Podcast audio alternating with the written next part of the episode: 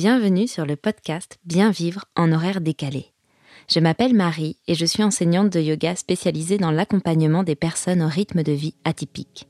Que tu sois intermittent, que tu travailles en 3-8, de nuit, le week-end, en coupure, ou si tout simplement tu fais beaucoup d'heures ou que ton rythme de vie est différent d'un 35 heures de 10h à 18h, ce podcast est fait pour toi. Chaque semaine, je te délivre des conseils, des outils et des astuces accessibles et intégrables facilement dans ton quotidien pour prendre de bonnes habitudes, mieux vivre tes horaires décalés et t'aider à retrouver l'équilibre. Je te souhaite une belle écoute. C'est parti. Hello et bienvenue dans ce tout premier épisode de l'année. Tu as peut-être remarqué qu'il avait été un petit peu euh, décalé, car nous sommes déjà mi-janvier. Euh, mais je dois t'avouer qu'il s'est passé un certain nombre de choses euh, durant le changement d'année pour moi, et notamment un grand gap, puisque c'est assez incroyable, mais enfin, ça y est, j'ai lancé mon studio de yoga en ligne dédié aux personnes qui vivent et travaillent en horaire décalé. Alors dans un premier temps, j'ai ouvert uniquement le studio aux membres fondateurs et je ne m'attendais pas à un tel succès puisque pas moins de 27 personnes ont signé euh, pour l'année à venir. Je suis pleine de gratitude envers chacune des personnes qui m'a rejoint alors pour les deux prochaines semaines, j'ai décidé de me consacrer euh, entièrement aux personnes qui m'ont fait confiance et qui ont rejoint le studio. Donc pour le moment, les portes sont closes, mais sache que dès février, euh, le studio en ligne sera accessible pour toutes et tous. Donc si jamais le projet te parle, si jamais tu as envie de le rejoindre, je te mets dans les notes de cet épisode le lien pour t'inscrire à la liste d'attente du studio en ligne. Donc cette liste, elle te permettra d'être dans les toutes premières personnes à être au courant de la réouverture des portes du studio en ligne. Revenons maintenant à ce nouvel épisode qui ouvre la saison 2023 du podcast Bien vivre en horaire décalé. J'ai prévu un épisode short and sweet euh, parce que euh, mon premier élan, euh, ma première envie là, cette année, c'est de t'envoyer une bonne grosse dose d'énergie positive, de good vibes pour envisager l'année du bon côté. Donc pour cela, pour commencer, j'avais envie de te poser une question. À quand remonte la dernière fois où tu as bougé? Mais j'entends réellement bouger en conscience, tout type d'activité sportive en pleine conscience. Peut-être que ton travail te contraint de rester euh, des heures d'affilée assis sur une chaise et peut-être même que le télétravail n'a rien amélioré sur ce point. Peut-être que tu souffres de toutes sortes de petits ou de gros maux, alors de dos, de cervical, de fatigue, euh, une tendance au surpoids. Ou peut-être que pour toi, il s'agit plus de tous ces gestes, toutes ces positions répétées à outrance qui viennent faire naître des douleurs chroniques, voire même des tendinites à répétition. Eh bien, sache qu'il est possible de remettre ton corps en forme en bougeant, tout simplement, en conscience. Alors c'est bien évidemment, tu t'en doutes, ce que je prône et ce que je conseille, notamment par le yoga. Hein, je n'accompagne euh, pas au travers de cette pratique pour rien. Mais finalement, qu'il s'agisse de yoga ou de toute autre manière de bouger, je te donne aujourd'hui mes trois meilleurs conseils pour ce début d'année. Mon conseil numéro 1, ça va être fait avant d'être motivé. Et oui, contre toute attente. Parce que si tu attends la motivation, eh bien tu risques d'attendre très longtemps. C'est l'action qui va planter la première graine d'un changement, qui agit un peu comme un déclencheur. D'ailleurs, tu l'as peut-être déjà vécu, euh, cette sensation de ne pas avoir envie de dérouler ton tapis, de le faire quand même, et de te rendre compte euh, en fin de pratique, eh bien que, bim, il s'est passé quelque chose. Et le lendemain, c'est ce souvenir-là, c'est cette sensation-là qui va alimenter ta motivation et ta volonté de redérouler ton tapis. Et finalement, ça, ça va fonctionner pour tout. Là, tout de suite, j'ai pris l'exemple du tapis de yoga, mais ça vaut également pour aller courir, par exemple. Et si tu regardes les choses de manière un peu plus large, ça va fonctionner aussi pour ta vie professionnelle, ta vie personnelle. Tout ce qui va t'aider et te motiver, en fait, au quotidien, ce sont les accomplissements Ce ne sont pas les doutes, euh, ça n'est pas la culpabilité, ça n'est pas la peur. Tout ça, ce sont des choses euh, qui ne te donnent pas envie. C'est pas vraiment moteur. La motivation, elle vient avec ce que tu vois que tu as réussi, avec l'empreinte de ce qui t'a fait vibrer. Alors ce que je te conseille, quel que soit là où tu en es, c'est d'entreprendre la première action, de monter la première petite marche qui va te permettre de te lancer pour te bouger, quelle que soit l'activité que tu choisis. Et tu vas voir que la motivation, elle va naître avec le temps. Mon conseil numéro 2, ça va être de ne pas te décourager. Parce que je sais et je te comprends, ce n'est pas du tout évident de tenir entre guillemets une bonne habitude euh, qu'on veut mettre en place. C'est pas évident de vivre un rythme différent des autres et de se sentir très souvent, voire quotidiennement en décalage. Et oui, ça, ça demande un effort particulier. Garde en tête que le bien-être, c'est pas quelque chose qui est figé, c'est pas quelque chose qui est inné ou acquis. C'est une notion à la fois en mouvement, mais aussi en constante évolution. Et surtout, c'est quelque chose qui se construit. Et la bonne nouvelle, c'est qu'il se construit avec des choses très simples. Manger, bouger, dormir, et puis rire un bon coup, parce que ça, ça fait quand même toujours du bien. Les choses qui vont t'aider pour ne pas te décourager, pour moi, il y en a deux. Et elles sont extrêmement liées l'une avec l'autre. La première, ça va être la régularité. Tout simplement parce que tu ne vas pas avoir de bénéfice à bouger de manière ponctuelle.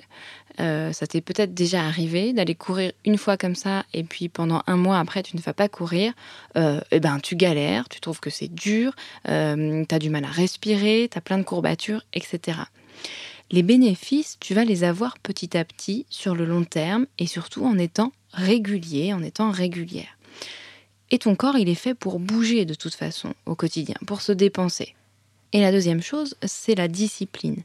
Te discipliner, t'éduquer à bouger un petit peu chaque jour, ou tout du moins régulièrement, deux, trois fois par semaine.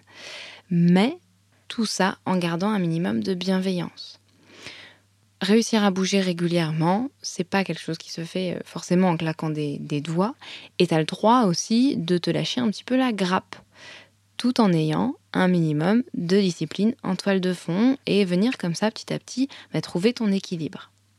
Et puis quand tu sens que ça bloque, euh, quand tu, sens que bah, tu, n'y arrives pas, il y a quelque chose qui t'empêche, te poser réellement, sincèrement la question. Mais c'est quoi qui me bloque là, vraiment? Alors oui, il y a tes horaires, oui, il y a la fatigue, oui, il y a l'organisation, le rythme, etc. Mais réellement, sincèrement avec toi, euh, est-ce que tout ça, ce ne sont pas des excuses que tu te trouves?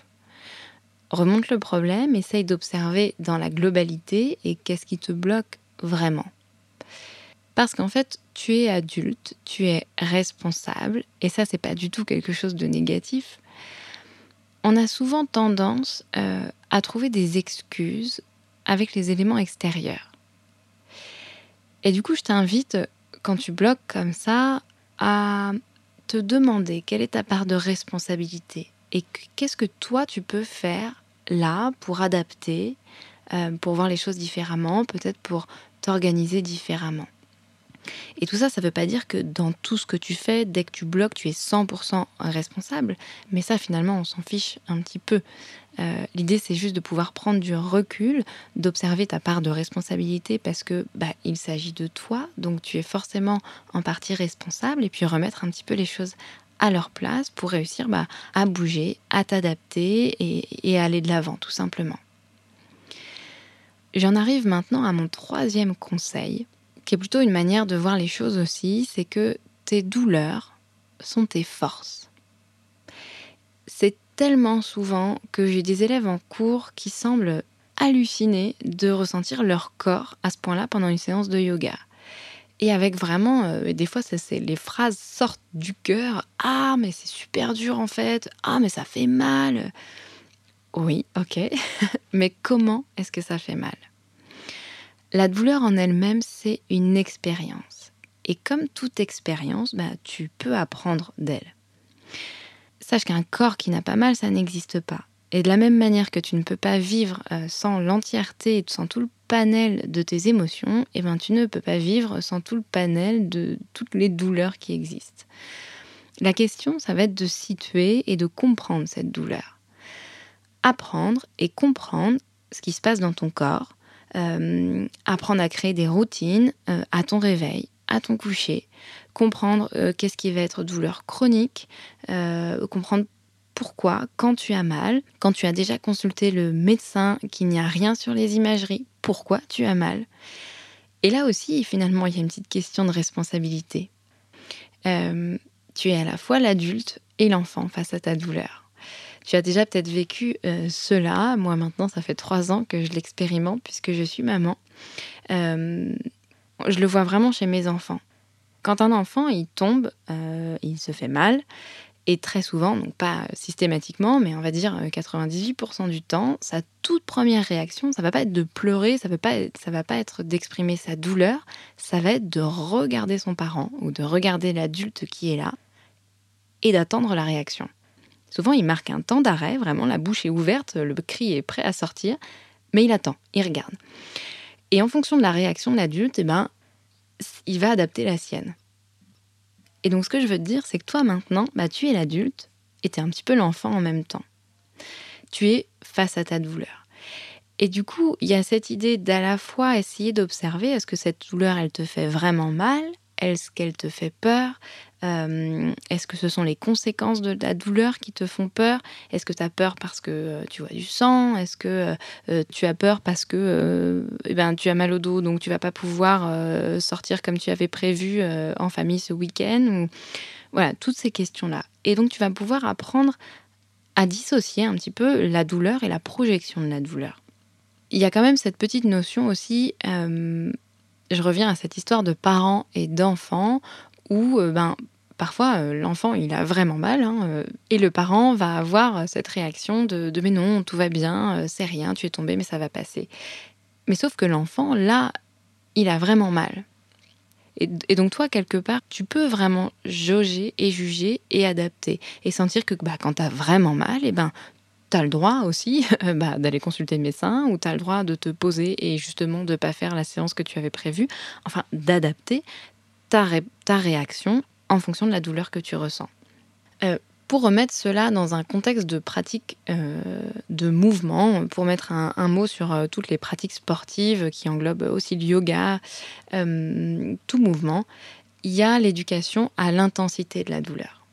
Et je crois que c'est Grégoire Gibault, que tu connais peut-être sous le nom de Major Mouvement, qui propose une sorte d'échelle. Il propose d'imaginer qu'on vienne noter notre douleur selon une échelle entre 0 et 10. De 0 à 5, c'est de l'inconfort.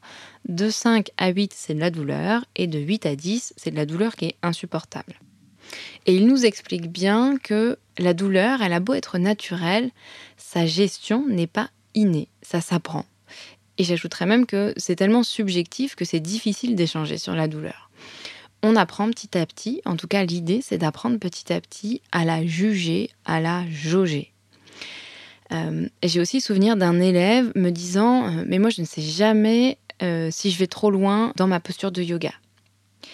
Et donc pour un débutant ou pour cette personne-là, je vais lui dire d'aller chercher dans sa pratique cette histoire d'inconfort. Donc sur cette échelle entre 0 et 5.